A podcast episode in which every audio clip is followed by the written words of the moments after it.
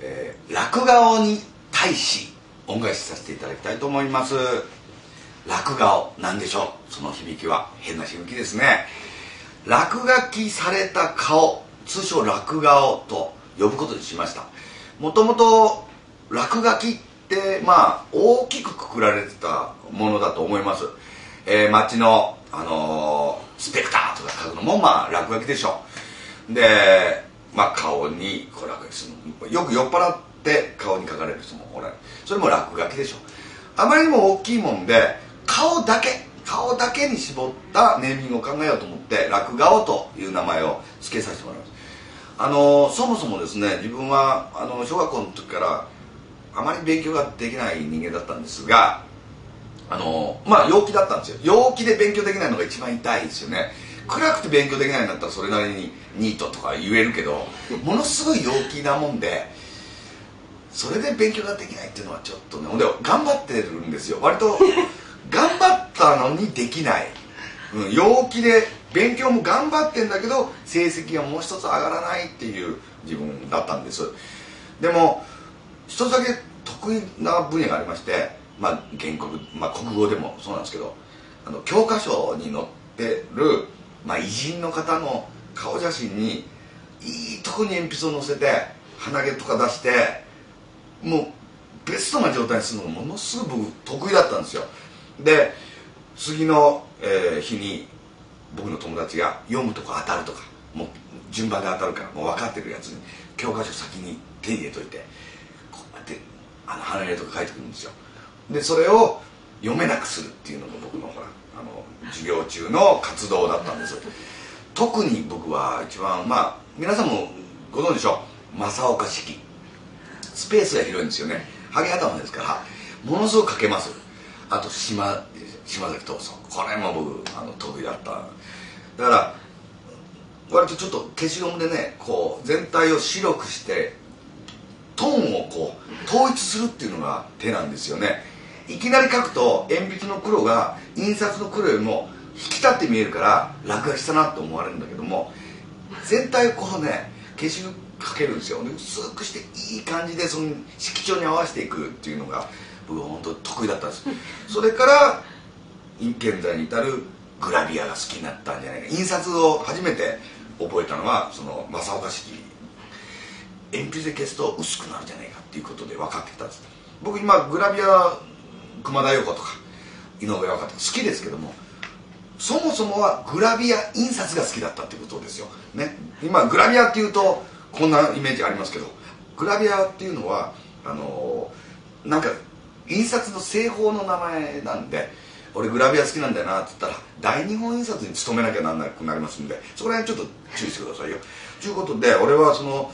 落書きをするのがすごい得意だったけども選挙シーズンになると必ず大人が選挙ポスターにやると捕まるって怒られるって言われたんでものすごいこうこうストレスたまるんですよね選挙シーズンになると。あんだけいい素材が 街に貼られるわけじゃないですか。ある時、まあ、これも時効で許してくださいね。もう自分の手を加えると問題になるから棒の先に あのごめんなさい。犬のうんこをつけてやったことある。ごめんなさい。これはもう本当時効です。もうもう二度とやってません。こう犬のうんこでいいひげ描いたりしたこともあるんですけどもまあそれから後に僕油絵とか覚えるようになってあこのタッチかなんて分かるようになったんですけども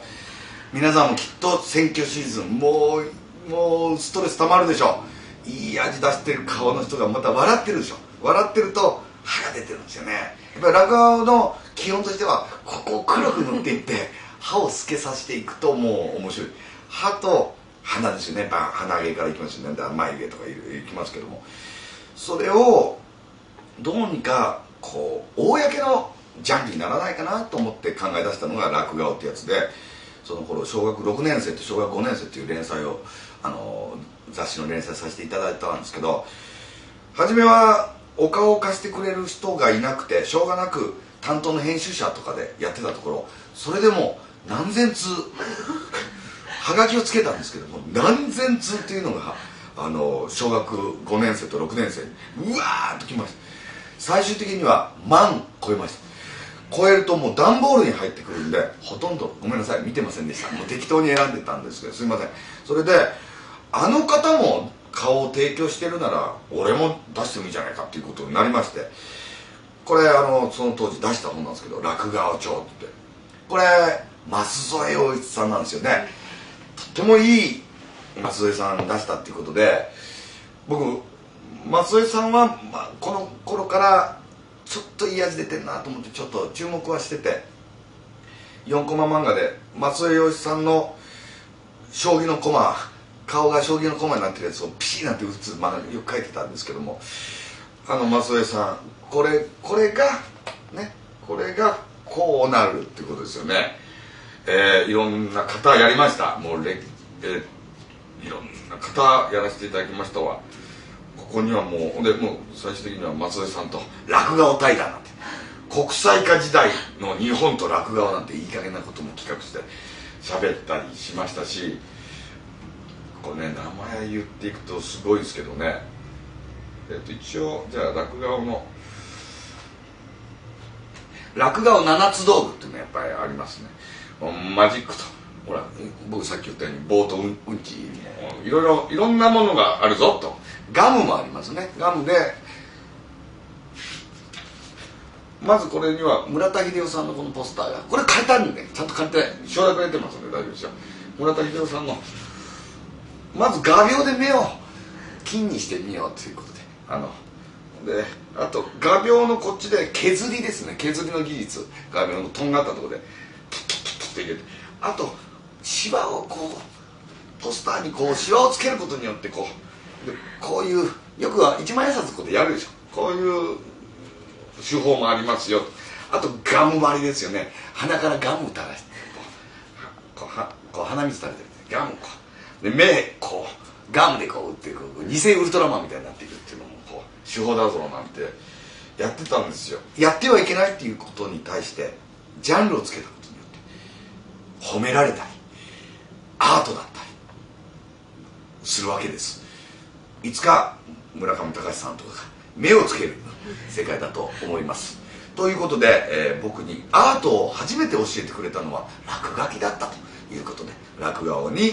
恩返しをさせていただきました。どうもありがとうございました。